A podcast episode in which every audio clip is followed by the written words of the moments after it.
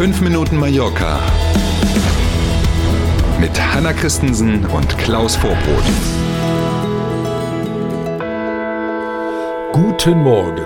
Ungewöhnlich, ne? Mit diesem Wetter in diesen Tagen kommen wir gleich am Ende drauf, aber irgendwie, es ist ja doch Winter. 5 Minuten Mallorca, Ausgabe vom 27. Februar. Wir starten. Schönen guten Morgen. Wir starten mit Schokokeksen. In Schokokeksen, die es in Spanien bei Aldi und Lidl zu kaufen gibt, können kleine Metallteile sein. Es gibt jetzt eine offizielle Warnung gar nicht lustig, die Geschichte. Es heißt aber nee. offiziell, ne, nur um keine Panik zu verbreiten, es kann sein, dass es dort kleine Metallteile gibt. Es ist also nicht so, dass reihenweise Leute schon ähm, leuchten, weil sie so viel Metalldetektoren jetzt verschluckt haben.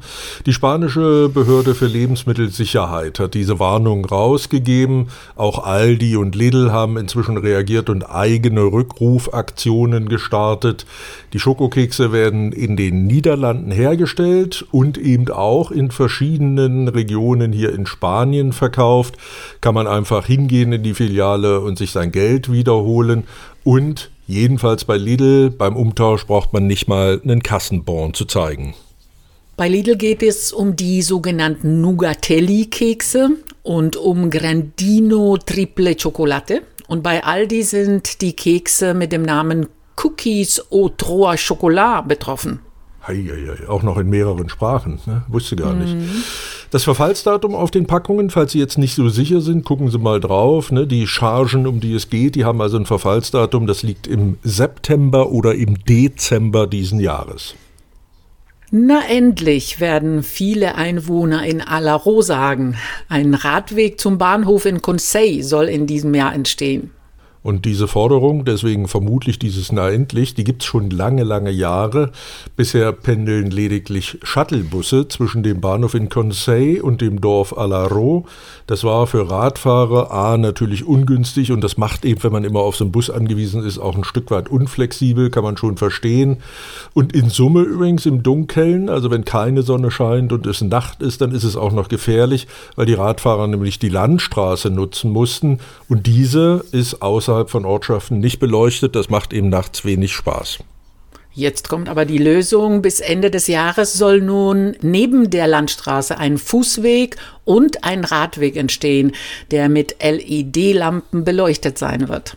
Bis man auf diese Lösung gekommen ist, sind sage und schreibe zehn Jahre vergangen, denn 2014 äh, haben die Bewohner das erste Mal um eine Lösung dieses Problems gebeten, ne, auch wenn in Summe, manche werden sagen, naja, so weit ist das ja gar nicht, stimmt, in Summe ist die Strecke nur einen halben Kilometer lang, aber auch da kann eben was passieren, klar. Am vergangenen Samstag haben wir ja bei uns im Podcast ausführlich über den Skandal um die Beschaffung von FFP2-Masken im Jahr 2020 gesprochen. Jetzt gibt es neue Entwicklungen. Am besten ist, Sie hören sich die Folge vom Samstag jetzt nochmal in Ruhe an, damit Sie den Anschluss nicht verpassen.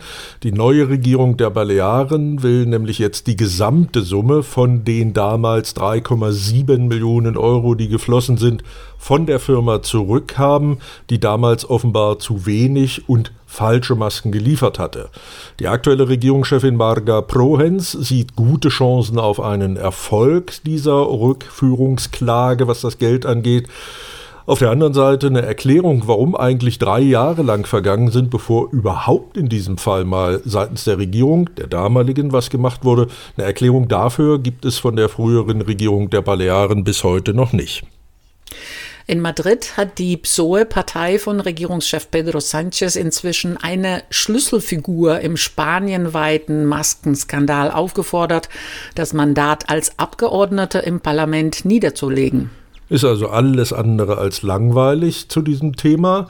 Übrigens mhm. nochmal zurück hier auf die Balearen. Ein Großteil der damals falsch gelieferten Masken, haben wir ja Samstag schon erzählt, wurde damals ja eingelagert als sowas wie eine Notreserve für medizinisches Personal.